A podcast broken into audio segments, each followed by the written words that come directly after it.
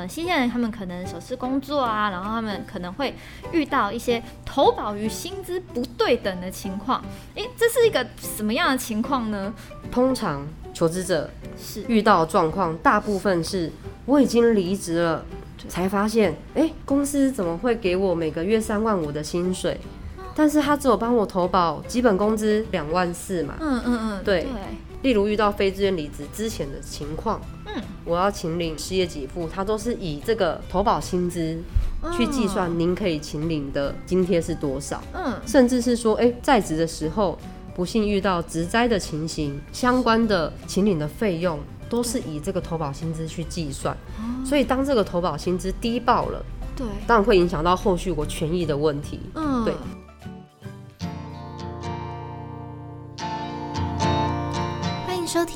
贾桃乐职涯放心聊。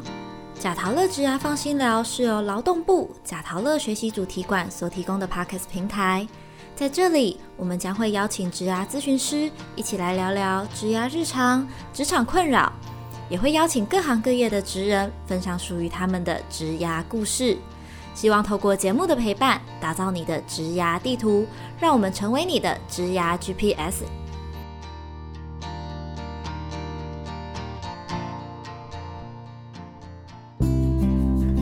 大家好，我是维维安。本集单元是解忧相谈所，今天要聊的是小心求职的五大陷阱，千万别上钩。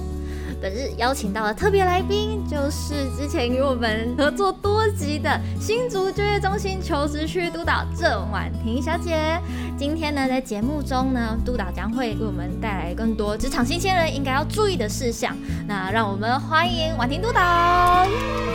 Hello，大家好。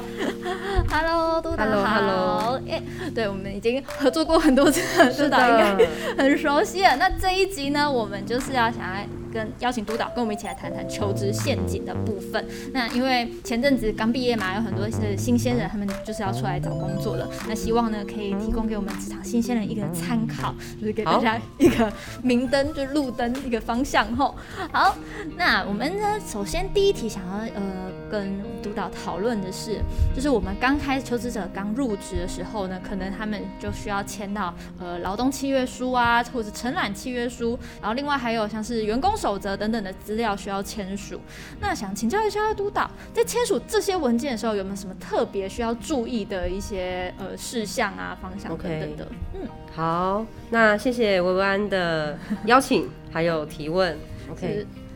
那针对这个部分呢，原则上就是大家遇到的情况会是看到文件嗯已经准备要签约了。嗯对，那我们怎么样在事前去做这样的准备呢？原则上，公司不太可能提前提供你契约书或承揽契约书去阅读，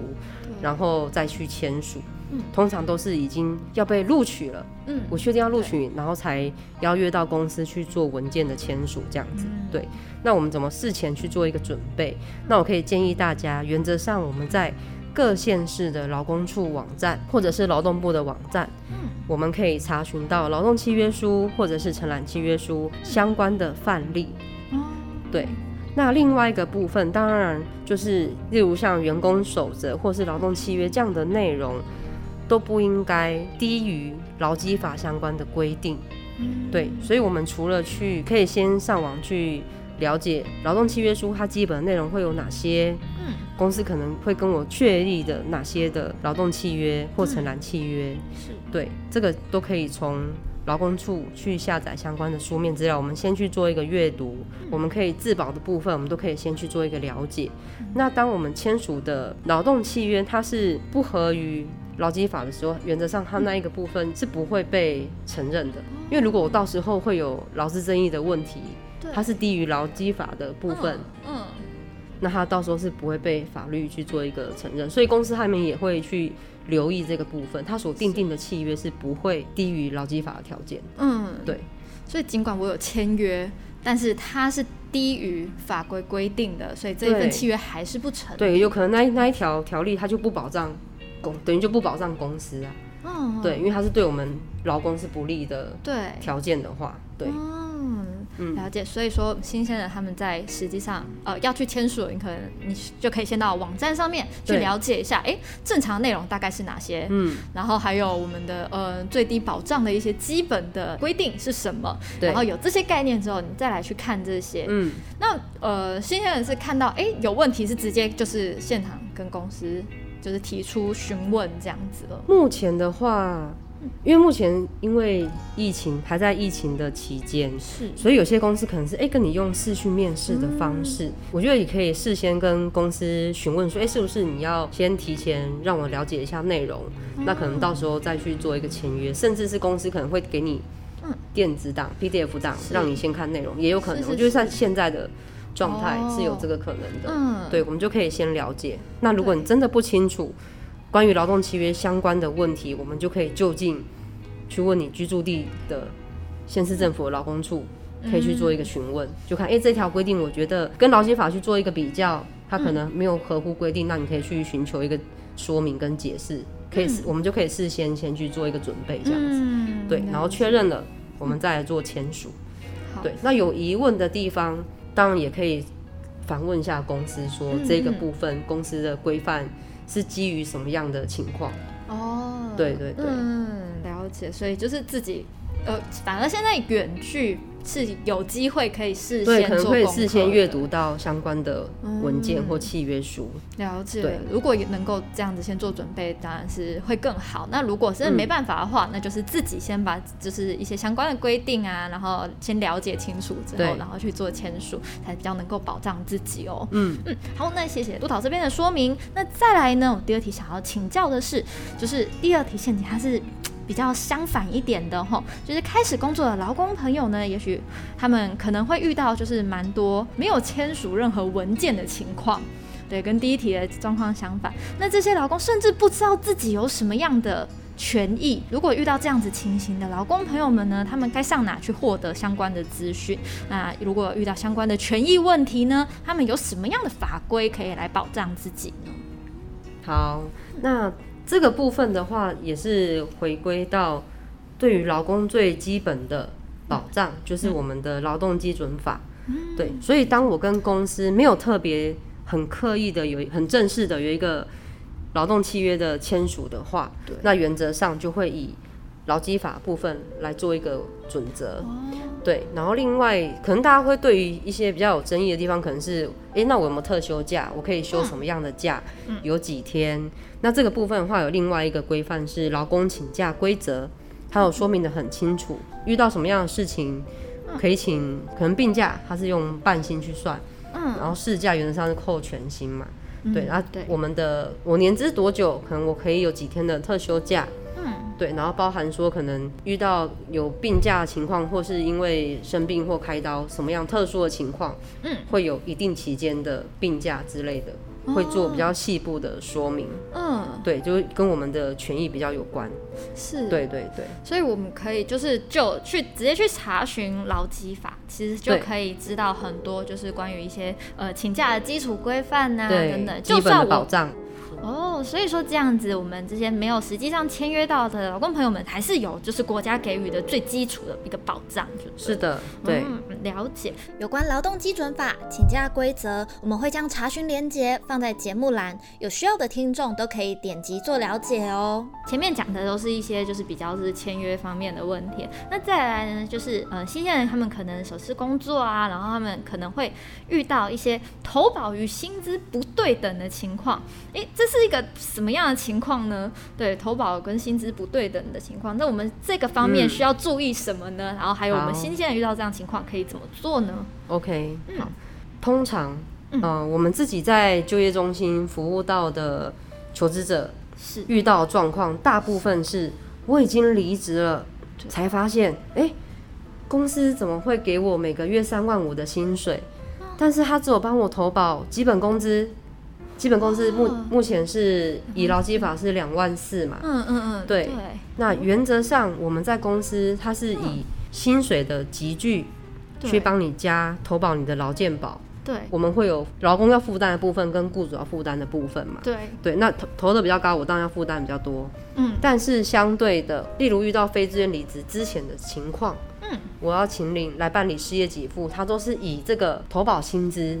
去计算，您可以请领的津贴是多少。嗯，甚至是说，哎、如果在在职的时候不幸遇到职灾的情形，相关的请领的费用都是以这个投保薪资去计算。所以当这个投保薪资低报了，对，当然会影响到后续我权益的问题。嗯，对，但是通常我们遇到的求职朋友，实际的情况都会是已经离职了，才发现，哎、公司帮我低报、哎，是，对，所以我们都会提醒一下求职者，就是，哎、如果你确定录取上班了，嗯，我们其实可以透过线上的方式，如果你有自然人凭证卡，嗯。或者是有身份证字号加户口名簿的户号，哦，其实我们就可以上去查询这家公司帮我哪一天投保的，有没有在我的上班第一天投保。哦。那投保薪资是不是我们谈定的薪水的薪资集聚，嗯。有依照规定去帮我做加保？这个部分是我们可以去做查询的。嗯，对但是当真的遇到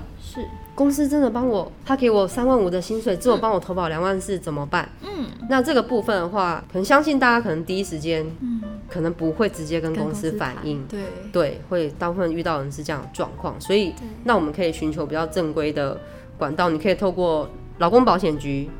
就是我们自己呃工作地或你居住地的劳工保险局去先去做一个洽询跟了解，那可以透过他们去做一个算是劳资调解的部分，哦，对，或是由劳保局去跟公司做一个确认，对。嗯，嘿。所以呃，如果是透过劳保局的话，会知道是这一位该员工提出的吗？还是发现就是这个部分的话，我们可能它会有一个嗯，保密的还是可以匿名或保密之类的哈哦。对啊，就是不然可能他们对，就是也是会站在保护劳工的立场嗯去处理这件事情嘛。是是是，对对对对。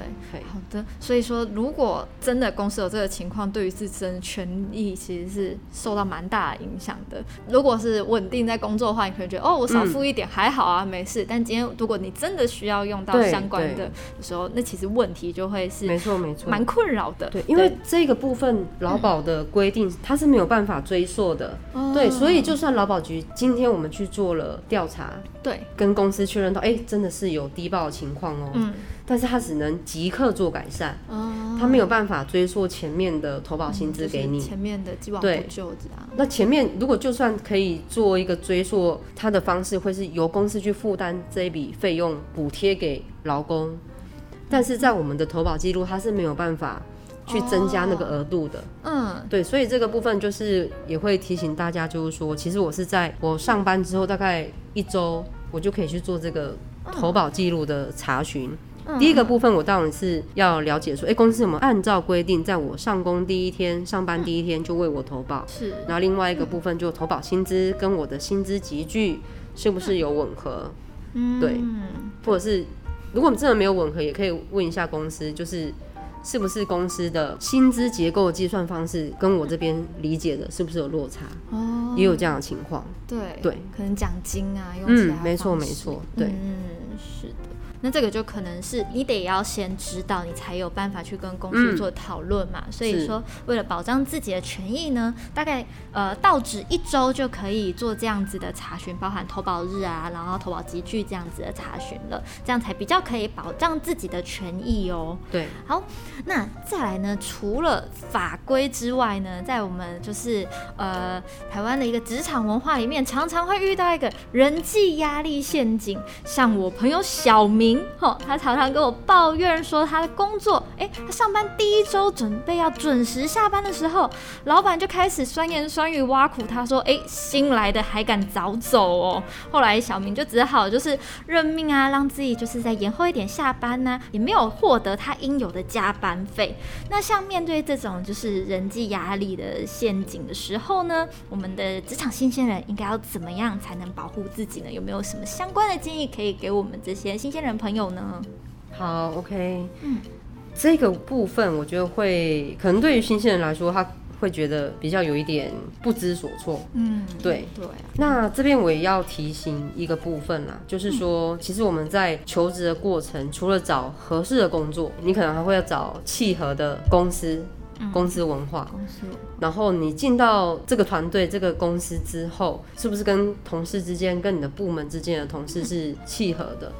对，这个部分也是很重要，因为你一定要这个公司是你，或者是这个职务是你喜欢的，你才有办法做得很长久。责任制它当然也有被政府机关它有限定说什么样的特殊的工作情形，它会是以责任制去计算工时。嗯对，对，所以它还是有相关的规范。嗯，对，那这个部分我们都可以，你都可以搜寻责任制，然后它会有相关的哦政府劳动部相关的单位去做一个说明。对，所以并不是每一个公司，嗯每一个职务它都可以以责任制来做计算。对，所以它应该某些职务应该是要有加班费的，本来就应该要给付加班费的部分。那回过头来，通常。我们遇到的求职者，也是我们自己台湾人的文化，就是可能会不好意思说，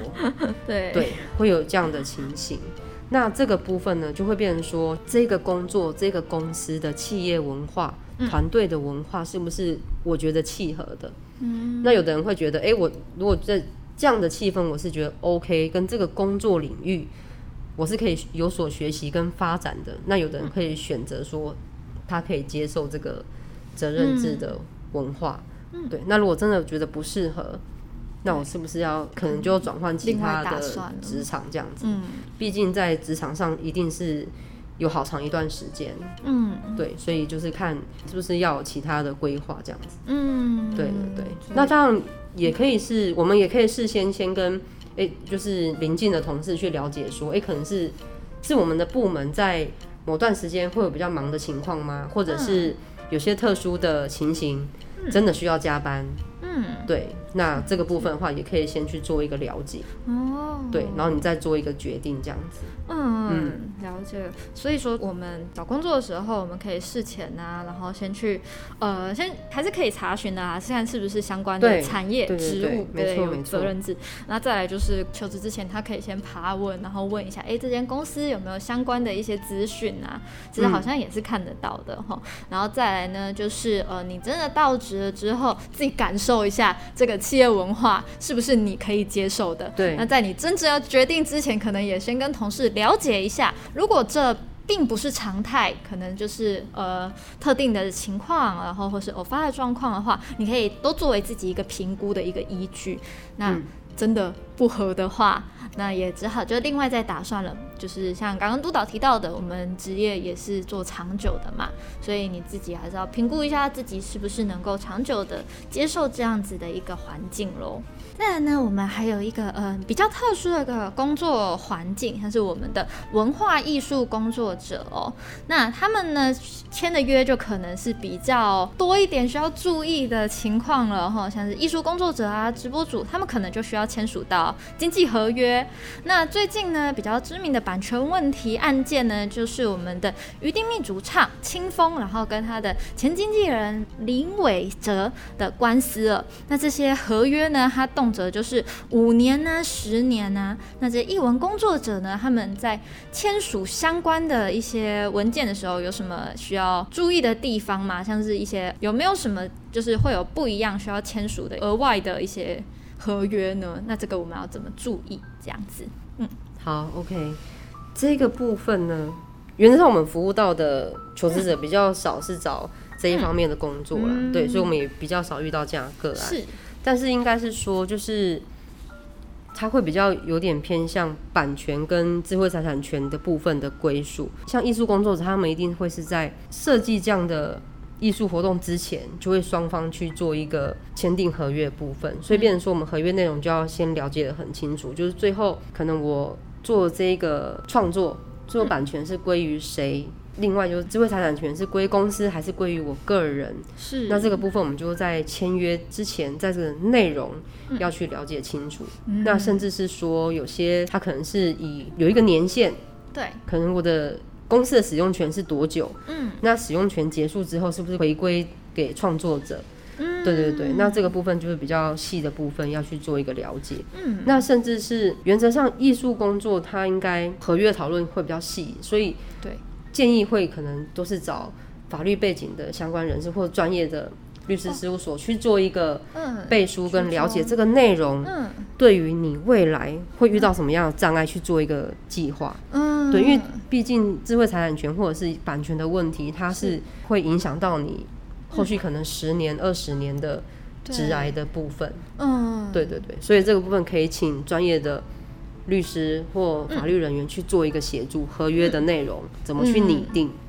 对。嗯，就是事关重大，而且是签下去它就即发，对，它就生效了，对，就生效了。所以真的是签约之前就先确认好，就是可能像刚刚提到的归属啊，然后期满之后的那个版权啊等等的，然后还有像是有些，比如说像是我们的作品啊，像漫画作品为例的话，那呃，如果说作者负责的是线稿，那其他的脚本啊、上色啊都是由公司制作，那他们相关的版权归属的呃比例啊，那跟你自己的付出有没有成正比？其实这个都是我们是可以在签约之前就有先厘清的事情哈。那真的是有专业人士陪同，然后一起去讨论它的全面性，对自己呢才是比较有保障的哦。对，那另外呢，就是我们这个约啊，除了说我们的合约它的时效啊，然后它的版权之外呢，另外还有一个蛮重要的，就是我们的违约金的部分。对违约金的部分，那是有有些内容啊，它是呃，比如说它只有规范到我们创作者需要遵守的一些规范，然后有时候它的规范里面其实会有点漏掉公司应该要负责的规范是怎么样的吼。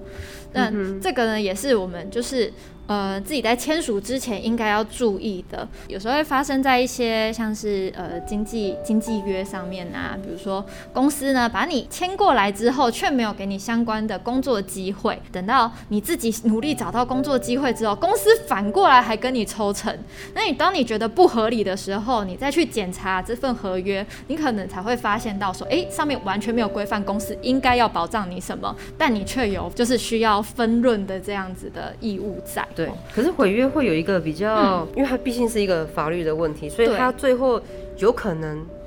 那个内容会牵涉到民法或刑法的刑责，所以这个就是真的在，如果你是从事艺术或是你们的签约的内容已经有谈到毁约的部分，嗯，我觉得这个就是建议一定要找专业人士、法律人士去做一个合约的鉴检，是。确认这个内容是不是 OK。嗯，对，我觉得这个就是对双方才会有一个保障，跟也是保障自己日后不要受到一些法律的问题去纠缠你这样子。对，这个很重要。有谈到违约这件事情，那可能就不是你自己，就是呃劳心劳力摸摸鼻子自己牺牲。就可以解决的事情，有它有到甚至刑法啊、民法、刑法的那种程度了。所以说，真的是有专业人员陪同，才是更能够保障自己的哈。其实也不只是艺术工作者啦，如果大大家在签约之前，真的都要在特别谨慎小心一点，这样子。呃，讨论各种状况啊，那最后可不可以就是请督导告诉我们一下，如果我们真的在不小心落入了前面几项提到的求职陷阱，那我们后续呢应该要怎么做？有没有相关的申？数管道可以保护我们大家在找工作的时候可以更加安心呢。首先，我还是要先恭喜各位今年度的社会新鲜人毕业了，然后结束校园的生活。是，那对，然后也纷纷可能开始要投入职场。那当然，学习是没有止境的。你在学校的学业已经完成，但是在职场上还是有许多不同的经验跟职场的体验需要。你的投入这样子，嗯，对，我们在职场不不只是找到一个工作，我更重要一个部分就是我怎么去灵活的找到，当我遇到问题的时候，我怎么去找这个答案，找到合适的工作，找到契合的公司和团队等等。因为可能大家比较不熟悉有关什么劳基法啊，或者是劳保的投保薪资，或者是哎，甚至你工作之后，公司还要帮我加健保，健保会跟我们到时候去就医会有相关的。资讯的部分，那这些都是可能我在求职的过程需要慢慢去了解跟理解的。对，那很重要一个部分就是说，当我遇到问题的时候，我要怎么去？甚至你是上网找答案，或者是你要透过什么单位去做提供你协助？对，那如果我们是遇到劳资双方的问题，就建议大家可以透过工作地或你居住地的劳工处去做一个了解。所以，如果当你遇到相关的问题，我们是可以去做一个咨询的。对，那例如刚刚有提到说，哎，公司把我的劳保投保薪资降低了，他给我每个月三万的薪水，可是帮我投保投基本工资两万四千元，那怎么办？嗯，那我们可以也是可以询问劳保局这一方面的问题，就是我要怎么去寻求一个管道，可以做协助我去解决。嗯，对对对，然后就是提醒大家千万不要姑息了这个不平等的状态。对，因为大家已经很辛苦在职场工作，那很努力的学习。嗯，那这样除了相对的。会得到薪资的报酬之外，这些劳基法权益基本的保障，我们还是要去争取自己的权益。嗯，对。然后另外一个部分我会提醒一下，就是我们毕业生的部分，就是在求职的过程，有的人可能很心急，想要赶快找到合适的工作，对，赶快开始上班，想要有自己的收入，这样子，嗯，就是很急的状态下，他真的遇到诈骗的情形。对，那所以还是要提醒大家，就是你不要随意提供你的证件，然后你的。存折啊，跟你存折本子的印章，所以我可以建议大家在求职期间去刻一个一般的木头，对，你就刻一个一般的印章，不跟你的存折是没有关系的，对嗯，比较不会有后续的被诈骗的问题，嗯，对，因为这是现在。就是大家在求职真的会遇到情况，嗯，我们确实是有求职者有遇到这样的情形，所以提醒大家，遇到诈骗的情况，你可能一定是在不知不觉的情况下，所以这个都是要小心的。然后证件就是真的不要提供给还没有请你报到上班的公司，或者一约面试就跟你要这些证件，这也可能是比较不是正常的流程。哦，对对对，这个也是要提醒大家。嗯，对。然后另外就是说。面试的时候，我自己的习惯可能会先去事前先去公司附近勘察，或者看公司在哪里。对，那如果你发现，哎，这个公司好像在一个很偏僻的地方，对，或者在某个大楼里面，对，那这个部分的话，就是你去面试的时候，如果你有疑虑，你可以做一个婉拒。对，那你觉得，哎，我还是想去试试看，就是记得要让你的亲朋好友知道，说，哎，你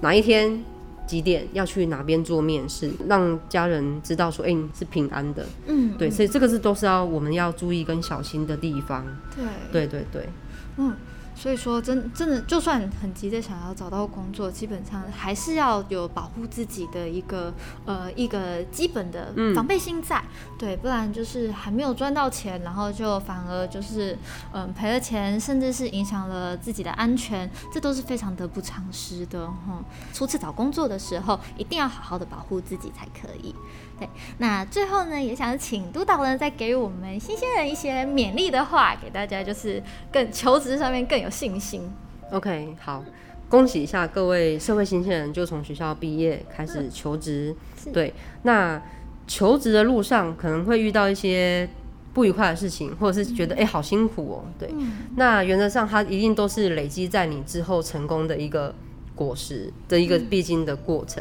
不要害怕这个辛苦而踌躇不前，赶快准备好你的履历，准备好诶面试的状态。相信大家在职场上都有很好的发展。那别忘了，如果在职场上遇到需要协助的情况，欢迎可以来到县市政府的单位去寻求协助，或者是透过我们就业中心，甚至是透过贾陶乐学习主题馆，在职涯上可以更顺利。对，谢谢大家。好，非常谢谢我们督导的引导哦。希望所有收听本集节目的听众们都可以，就是呃得到这一份资讯，然后可以保障大家，然后让大家就是找到有成就感的工作。那特别谢谢我们新主角中心郑婉婷督导来为我们解惑。最后呢，就请婉婷督导，然后跟我们听众朋友大家一起说声再见。OK，大家拜拜，谢谢。下一集九月一日的节目。我们将邀请青年职涯大使郑晴与诗琪来分享大学生活怎么过，又该如何玩出自己的未来职涯，请大家记得收听哦。贾陶乐学习主题馆规划了五大线上服务，你有任何的职涯问题，想要加强自己的面试技巧，或是想知道履历撰写的秘籍，欢迎您点击 Podcast 中的节目资讯。在里面就可以连接我们的官网预约咨询了哦。另外，我们也会持续办理线上课程及讲座，欢迎大家预约报名。如果您喜欢今天的节目，记得订阅贾陶乐职牙放心聊，也欢迎在下方留言或到贾陶乐脸书粉丝团与我们分享你的职牙大小问题，也可以谈谈您的收听感想。#hashtag 贾陶乐，让更多人一起来关注职牙。贾陶乐职牙放心聊，我们下次见喽，拜拜。